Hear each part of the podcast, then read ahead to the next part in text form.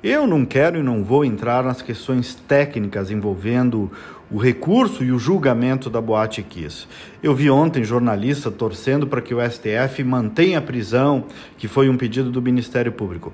Me perdoe, mas esse não é o nosso papel. Dar opinião de uma condenação ou absolvição sobre um caso tão pesado, tão complexo juridicamente, faticamente, tão denso, tão duro tem muita coisa envolvida, tem muitas famílias, tem muitas provas, tem os mortos e as vítimas que sobreviveram, tem os acusados também e suas famílias, tem o Ministério Público Gaúcho, que é muito competente e respeitado, tem os advogados, cujo trabalho também precisa ser respeitado.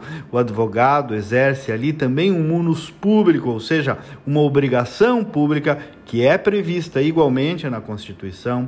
Os réus não têm antecedentes criminais, então também não estamos falando de homicidas.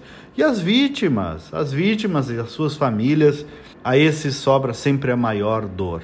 Então, vejam, estou trazendo questões de lá e de cá para mostrar quão doloroso e também quão complexo tecnicamente, claro, é esse assunto. Nada, infelizmente, vai trazer aqueles jovens de volta, nenhuma justiça dos homens vai conseguir isso, mesmo que sejam mantidas as condenações e as prisões. Infelizmente, que é a verdade. Bem, mas fora isso, o que realmente buga a opinião pública e a sociedade no nosso modelo de justiça é esse vai e vem. Como pode ter acontecido um júri aqueles dias todos e aí agora, alguns meses depois, vem outra instância do judiciário e anula tudo? Não valeu de nada, faz de novo.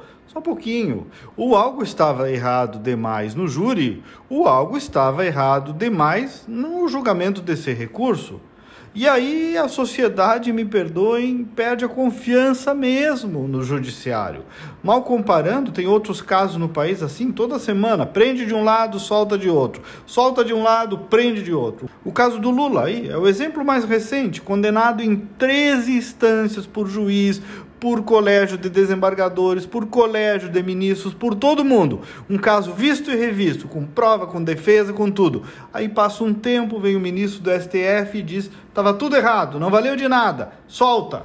E aí tem prescrição, não dá mais para julgar, Pronto. Então, gente, eu não estou falando nem aqui do mérito do caso do Lula e nem do caso da Boate Kiss, do mérito, até porque são dois casos bem diferentes, evidentemente, mas estou dizendo que não é mais possível que o nosso aparelho judiciário seja, dentro dele mesmo, tão contraditório desse jeito. Até amanhã e vamos com fé.